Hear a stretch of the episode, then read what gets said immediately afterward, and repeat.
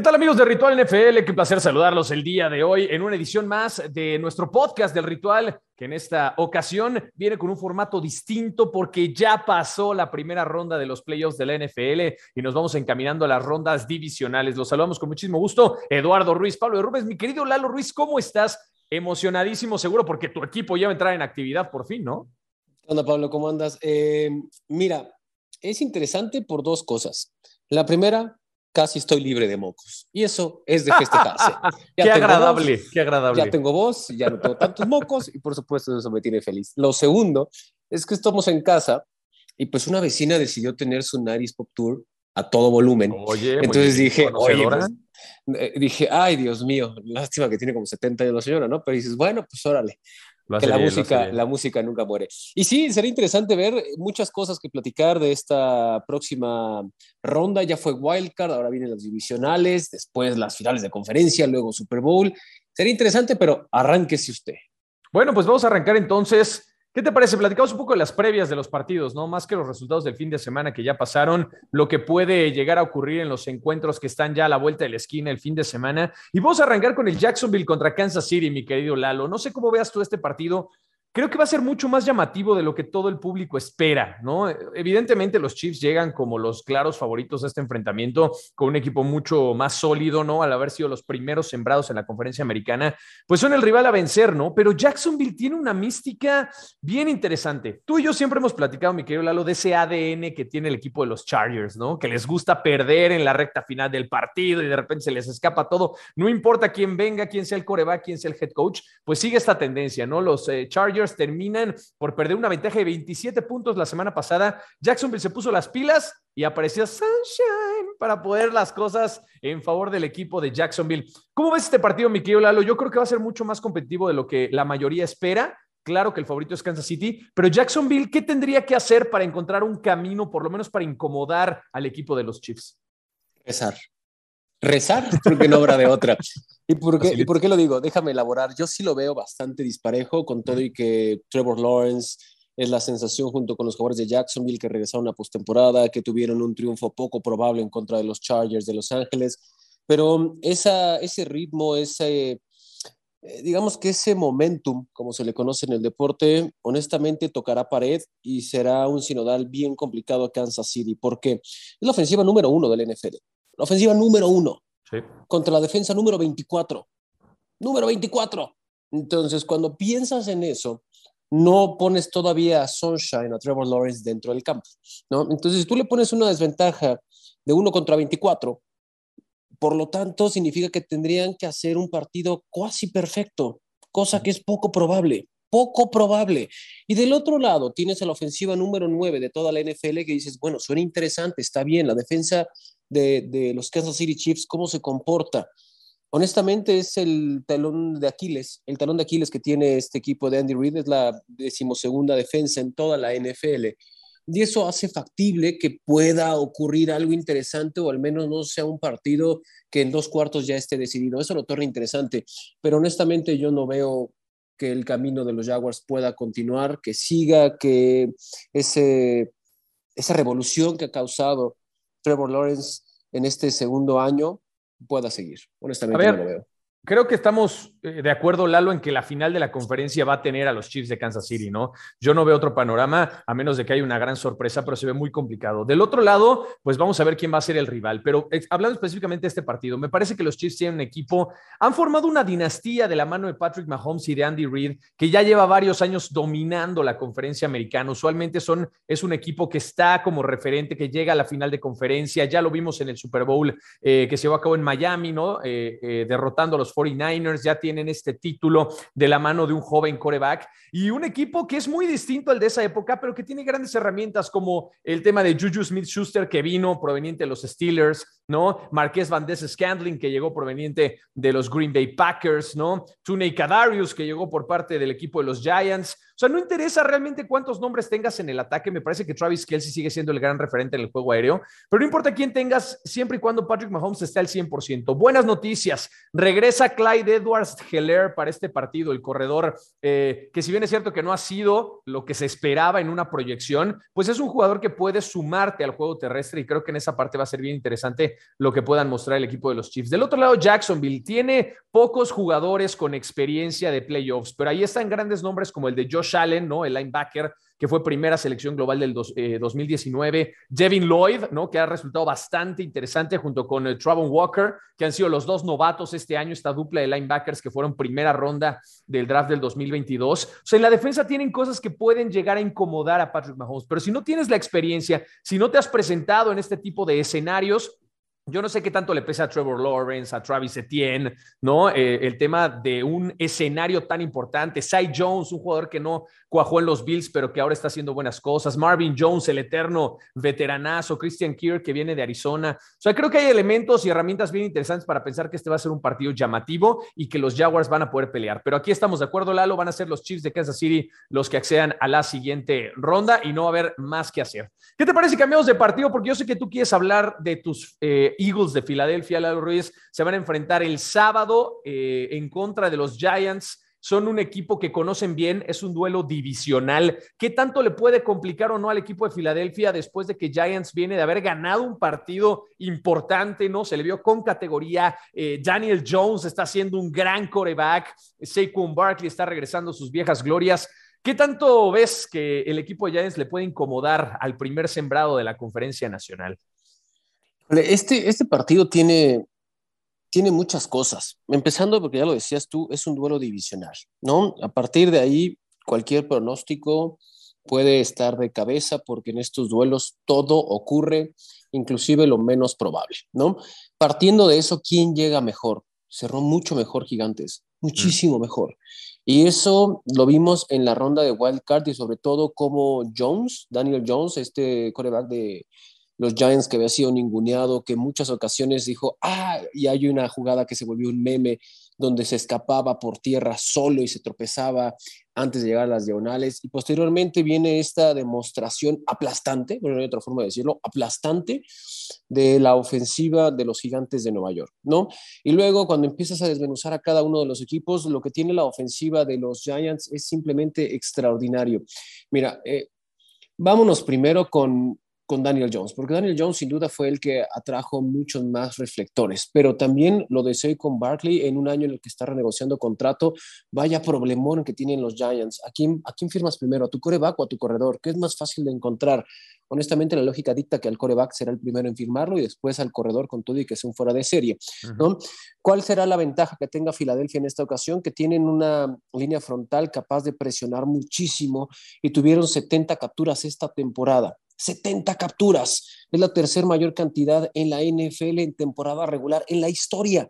Eso sin duda será interesante. ¿Quién es el líder? Por supuesto, son los Usos de Chicago en la temporada 84-85, que era una, una cosa abominable esa defensa. Pero lo de los Giants sin duda será interesante. Tienen buenos receptores, tienen un ataque terrestre extraordinario. Honestamente, no hay otra forma de definirlo.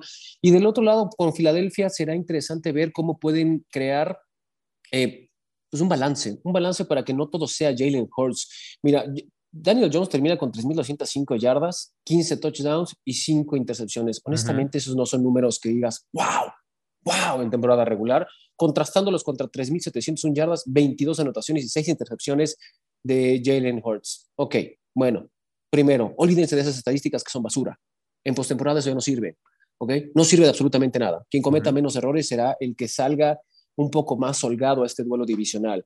Cuidado con AJ Brown, cuidado con Davonta Smith y cuidado con Jalen Hurts. Y del otro lado con los Giants, cuidado con Daniel Jones. Nadie, nadie se fijaba en Daniel Jones corriendo. Daniel Jones acabó la temporada con 708 yardas corriendo, corriendo. Lo dejaron ser. su bolsa. Lo soltaron. Entonces, sí.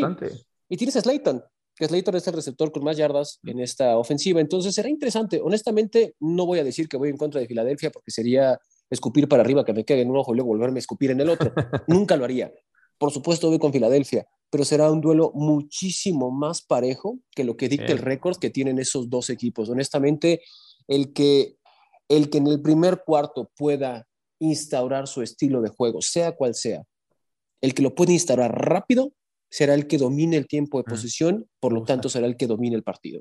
Me gusta, me gusta Lalo Ruiz. Eh, para continuar con esta eh, cobertura previo a la ronda divisional, hay un mensaje importante para todos ustedes, porque para esta temporada de playoffs, no olvides disfrutar todos los partidos con tu botana favorita, Rufles, patrocinador oficial de la NFL. Y con esta mención y estos frituras que nos acompañan en cada uno no, de los quiero, partidos. Yo quiero que Rufles me mande algo. Siempre está Ah, en el ah, ritual, pero nunca Ah, manda nada. Hay niveles, Lalito Ruiz. Pues obviamente sí, los lunes echamos la papita, mi hermano. ¿Cómo de que no? Está Ahora bien, sí que se ha rifado el patrocinador. Pero bueno, rápido para cerrar el tema de Filadelfia contra Giants. Se vieron las caras en dos ocasiones durante la temporada. Las dos veces perdió el equipo de los Giants, ¿no? La primera fue en la semana número 14, perdieron 48-22 y la última fue en la semana 18, que fue última semana de temporada regular, donde la diferencia no fue tan abismal. Recordemos que jugó Garner Minshew este partido, ¿no? Y terminaron por perder eh, 22-16 los Giants. Aún así lograron sacar un buen resultado. Me parece muy positivo que puedan recuperar a Jalen Hurst para este partido, ¿no? Es un equipo muy distinto, una ofensiva muy diferente con Hurst que con Minshew. Me gusta mucho más lo que ha hecho eh, Jalen Hurst, de no ser por la inexperiencia que tiene y por la- las lesiones que le durante- durante la temporada. Yo lo hubiera puesto en esa terna de jugadores, eh, digamos, nominados al MVP de la campaña regular, pero la inconsistencia y las lesiones no se lo permitieron. El gran tema de Filadelfia es que tiene una ofensiva finísima y profunda en todos los departamentos. Tiene un gran juego terrestre. Ese va a ser un tema bien complicado para el equipo de, de los Giants, que van a tener que detener, ¿no? Con esta dupla de Miles Sanders, de Kenneth Gainwell, que han hecho bien las cosas, Boston Scott, que se suma eh, a este grupo de corredores bien interesante. Y el tema de los receptores que ya mencionabas, por eso yo, yo cuestiono qué es lo que puede hacer el equipo de los Giants en el perímetro con Julian Love, con Shaver McKinney, ¿no? Con Fabian Monroe, que son jugadores que no tienen tanta experiencia en la liga, ¿no? Tendrán a lo mucho tres años, ¿no? Los más veteranos, cuatro años. Entonces, no es la mejor defensiva en cuanto al perímetro se refiere, pero los frontales de los Giants, ¿no? La verdad, Dexter Lawrence, Leonard Williams, Kayvon Thibodeau, que ha sido la gran revelación por ser la primera selección eh, del draft este año, ¿no? Estos tres nombres para mí son de lo más llamativo. Tienen un gran grupo de frontales en esa defensiva de los Giants. Pero bueno, importantísimo, ¿no? Este enfrentamiento Play, mano. de Cincinnati contra Buffalo lo tengo. Ese es gratis. tengo. Ese es Eh, gratis. bueno, eh, el enfrentamiento entre Cincinnati y Buffalo, ¿no? Que se va a llevar a cabo eh, en una sede importante, ¿no? Vamos a ver un frente a frente, un duelo que es reedición de aquella lesión eh, fatídica, ¿no? Esa, esa, lesión escandalosa por parte de Damar Hamlin, que afortunadamente ya se encuentra al 100%, está yendo a los entrenamientos del equipo, ya asistió al partido del fin de semana, está al 100%, todavía no se sabe si va a poder regresar a jugar, yo lo veo difícil, pero bueno, es un partido con tintes bien interesantes, ¿no? Porque son dos equipos que se están jugando su pase a la final de conferencia, ¿no? Cincinnati ya llegó a un Super Bowl, Cincinnati perdió el año pasado contra los Rams. El equipo de los Bills no han tenido oportunidad de llegar a, a un Super Bowl después de aquella racha de Jim Kelly, ¿no? Donde llegaron a cuatro Super Bowls consecutivos y no ganaron ninguno. Desde entonces los Bills no han llegado. Creo que tienen el equipo, tienen la infraestructura, ¿no? Tienen un gran líder como Sean McDermott. Es una escuadra que se ha ido consolidando a lo largo de los años y que ha sido un proyecto que me parece que hoy por hoy es más que competitivo. Para ellos es Super Bowl o fracaso. Cincinnati es un equipo nuevo, ¿no? Una nueva generación, con sangre nueva, interesante, que viene a tratar de dominar y levantar la mano en la NFL y ya lo hicieron el año pasado como la gran sorpresa. Esta conexión entre Joe Burrow, Jamar Chase, el resto de los receptores, ¿no? T. Higgins, Tyler Boyd, son muy buenos. El corredor Joe Mixon. Me parece que han encontrado nombres bien interesantes para consolidar un equipo eh, importante para los próximos años, pero tienen frente a los Bills de Buffalo. Para mí los Bills deberían de ser los candidatos naturales a pelearle a Kansas City en esa final de conferencia. Me parece que vienen motivados también por lo ocurrido hace un par de semanas. No sé, para mí es llamativo, para mí es eh, el más parejo, ¿no? Hoy por hoy lo veo nominalmente como el partido más parejo de la ronda divisional. ¿Tú cómo lo ves, mi querido Lalo? Va a ser un encuentro que va a sacar chispas definitivamente. Sin duda, mira, lo de Sean McDermott fue el reflejo perfecto después del partido contra Miami. Si vieron el duelo contra Miami, honestamente ganó el que anotó más, así de plano. Uh -huh. No hay otra forma de verlo, ¿no? Y cuando él estaba en el vestidor, festejaba la victoria, por supuesto, pero fue tajante.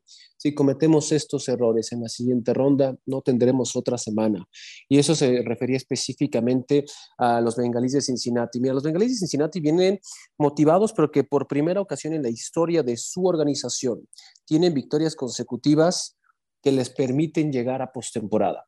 ¿okay? Nunca antes había ocurrido eso. Nunca habían ganado un partido de postemporada de forma continua y ese fue inclusive la cruz que tuvo Andy Dalton en su Oye. Lalo, Y llegan con una racha de ocho victorias consecutivas. O sea, desde la semana nueve, que fue previa a su semana de descanso, el equipo de Cincinnati no ha perdido un solo partido. Sin duda, y es interesante, ya lo fuiste desmenuzando poco a poco, pero del otro lado yo me quedo con dos claves y de lo poco que se habla de la defensa de los Bills de Buffalo. La defensa de los Bills de Buffalo es la segunda que más anota dentro de la NFL. Eso es interesante. Olvídense de la explosividad que tiene con Josh Allen, con Devin Singletary, con Stephon Diggs. Olvídense de esa ofensiva con Air Davis. A ver, pónganlo de lado. Ya todo el mundo sabemos qué es lo que puede hacer y sobre todo cuando no comete tantos errores eh, Josh Allen, porque Josh Allen es un tipo que forza jugadas independientemente de si están abiertos o no, tiene un cañón, tiene un cohete en ese brazo que le permite poner balones donde honestamente son poco probables que lleguen y él lo consigue. Eso lo vuelve espectacular y muchas veces frustrante para toda la afición de los Bills. Pero cuando piensas tú en la defensa de los Bills, ahí es cuando realmente te das cuenta del poderío que tiene Sean McDermott y sobre todo que quiere llegar a un estatus que no ha podido desde que ha tomado este equipo. Es llegar a un Super Bowl. Olvídense de ganarlo, no. Simplemente llegar. Se han quedado a un pasito, ¿ok? Y luego vienen esas estadísticas, porque en Estados Unidos les encanta poner estas, estadísticas que honestamente no dan mucho, pero suenan rimbombantes, que dicen, ah, podría igualar a un head coach, salón de la fama. Les juro que le importa un pepino a Sean McDermott, siempre y cuando él no tenga el récord, pero su equipo esté en postemporada, esté en un Super Bowl y pueda levantar el Vince Lombardi. Lo que sí tiene esta organización es un corazón y un momento único. Después de lo de Damar Hamlin que comentabas al inicio, que esté yendo, que esté platicando con sus compañeros, que sea ese continuo motivador en esta postemporada, que tengas un Jordan Poyer, que tengas un Tredavious White que está recuperando un nivel. Tredavious White fue uno de los mejores corners dentro del NFL, que tengas a Tremaine Edmonds, que tengas a Elam. O sea, honestamente, la defensa está bestial. Es una locura, ¿eh? Y eso que perdieron jugadores importantes, o sea, perdieron a Von Miller por lesión, perdieron a Micah Hyde en el perímetro también, perdieron a Damar Hamlin, o sea, han tenido bajas sensibles y aún así, esta es la defensa de mayor profundidad en toda la liga, en todas las líneas tiene playmakers, o sea, va a ser un ¿Y sabes qué es lo mejor, bien complicado de vencer que poco habíamos hablado de Ed Oliver. Ed Oliver que llegaba como la sensación cuando fue seleccionado por los Bills y que honestamente pues tuvo ahí un par de años complicadones entre lesiones, entre baja de nivel. Ed Oliver está recuperando ese nivel que maravilla los frontales que tiene los Bills de Buffalo. Cuidado, lo que sí es que del otro lado, cuando piensas en la ofensiva, es una ofensiva que no comete tantos errores específicamente en la posición de coreback, como si lo hace Josh Allen. Eso es lo que vuelve mucho más interesante. Justo te iba a decir eso. Justo te iba a decir eso, porque si van a repetir los errores que tuvieron contra Miami el fin de semana, a ver, la ofensiva de, los Bills es de las mejores de la liga y sabemos del potencial que tiene Josh Allen, pero cometen tantos errores, y lo vimos a lo largo de toda la temporada, errores que logra capitalizar el equipo contrario. Ahora, si van a jugar con ese tipo de errores, ¿no? O ese tipo de actitud contra Cincinnati, como jugaron con Miami, están perdidos, ¿eh? Porque un equipo como Cincinnati no te va a perdonar esos errores. De milagro los Bills salieron vivos de, del enfrentamiento ante los Delfines. Los Delfines no se esperaba mucho y al final la defensa le complicó la existencia a Josh Allen y compañía. Me parece que Cincinnati puede hacerlo mucho mejor que Miami. Los Bills tienen que tratar de jugar un partido perfecto. Si no, me parece que podemos estar hablando de otra eliminación y otro fracaso para el equipo de Buffalo. ¿Sabes cuál será la clave? Ver cuál sea eh, tanto de Sean McDermott como del coordinador defensivo el planteamiento que tengan los Bills. En el partido contra Miami eran continuos los disparos porque era un quarterback novato. No estaba Tua, dijeron vamos a disparar absolutamente cada jugada defensiva, vamos a mandar disparos o disparos retardados con el linebacker, específicamente, ya lo decía, con Poyer. Ok, este, pues que esté ahí como radar, que esté ahí buscando, pues órale, va. Vamos a ver si eso lo consiguen contra los Bengalíes de Cincinnati. Honestamente, ha mejorado mucho esa línea ofensiva, que era el talón de Aquiles de esta organización desde la temporada anterior, que de milagro llegaron al Super Bowl. Lo perdieron porque era porosa. El arranque de esa temporada fue un milagro que no lastimaran a Joe Burrow porque era porosa.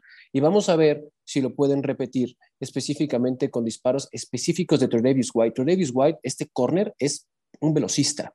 Un velocista. Kevin Lamb no tanto, pero pero Tredavious White, madre santa. Y cuando veamos a Tremere Edmonds, hace rato dije Jordan Poyer, no es Jordan Poyer, Jordan Poyer es el safety, él no va a disparar, el que sí va a disparar es Tremere Edmonds, el linebacker. Entonces, será interesante ver el planteamiento defensivo que tengan los Bills. Yo me decanto por muy poco, diferencia de 10 puntos máximo a favor de los Bills, pero segundo duelazo. Y rápidamente, Pablo, eh, comentar, la NFL sacó un comunicado donde le decía tanto a Kansas City como a los Bills que estaban obligados a comenzar la venta de sus boletos en taquilla en Atlanta para una eventual final de conferencia americana.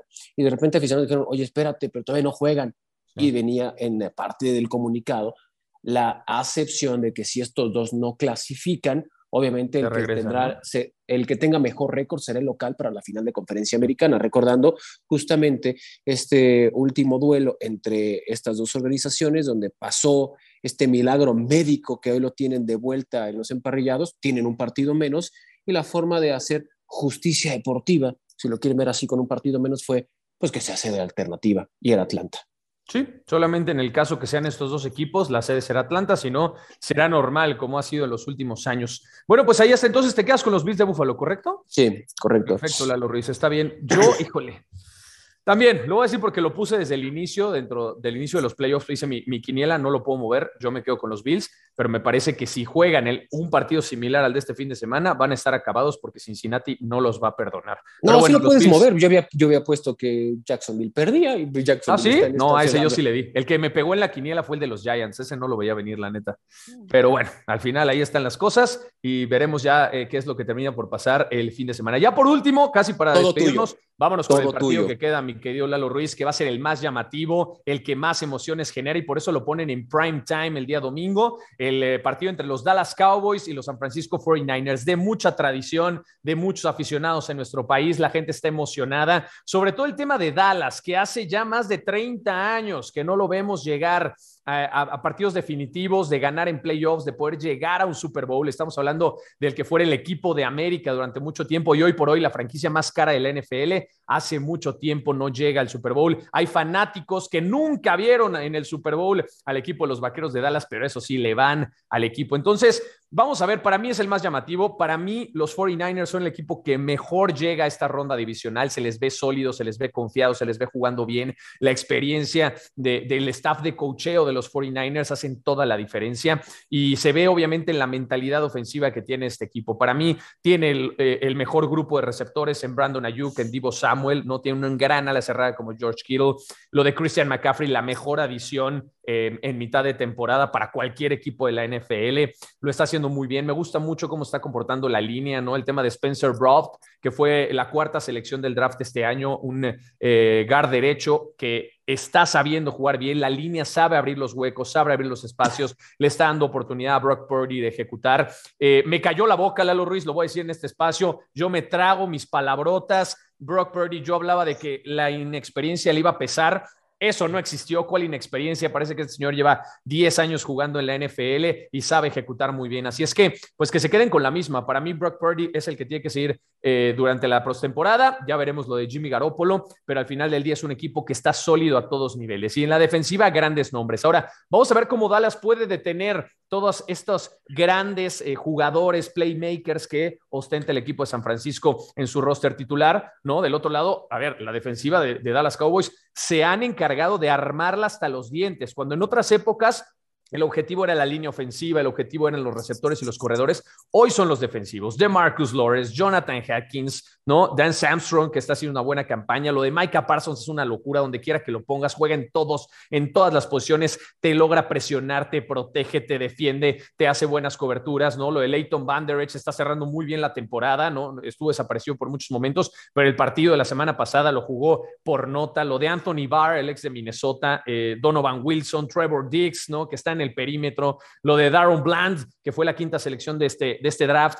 Está muy bien armada esa defensiva. Para mí va a ser un problema poder tratar de derrotar eh, a esta defensiva, pero del otro lado tenemos unos San Francisco 49ers que vienen sólidos y con mentalidad ganadora. Qué partidazo, Lalo Ruiz. Para mí, 49ers parte como favorito. ¿Tú qué tienes que decir sobre este partido antes de despedirnos?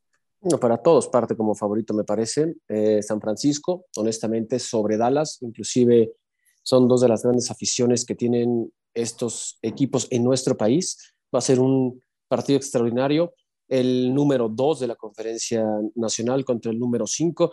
Y la NFL tiene esa forma de crear estos libretos que parecen salidos de, películas.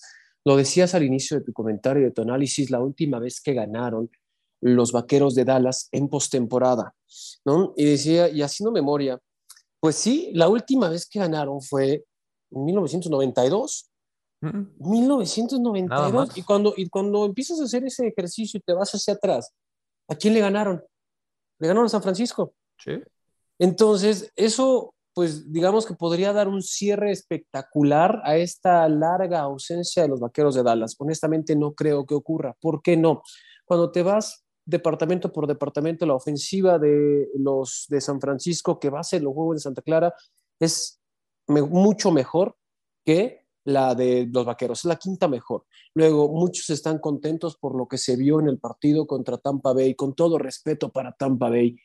Honestamente, no es el equipo tan veterano, tan lento, tan ajeno a tener este ritmo, los de San Francisco, como lo fue Tampa Bay. Tampa Bay no era realmente más que un escalón para llegar a este partido. Yo creo que esto va a ser dominado ampliamente, ampliamente por los 49ers y los 49ers van a salir avantes en este compromiso.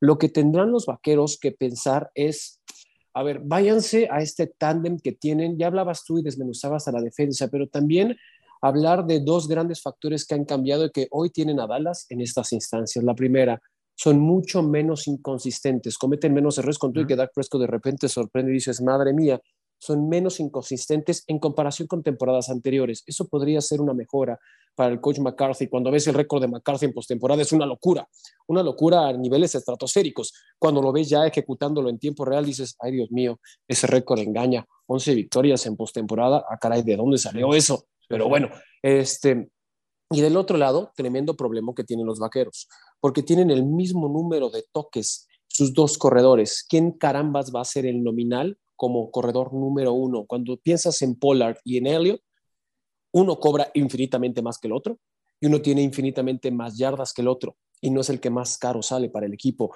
Pollard es agente libre en cuanto eliminen a los vaqueros de Dallas. Y así lo digo, San Francisco eliminará a los vaqueros. ¿Qué harás?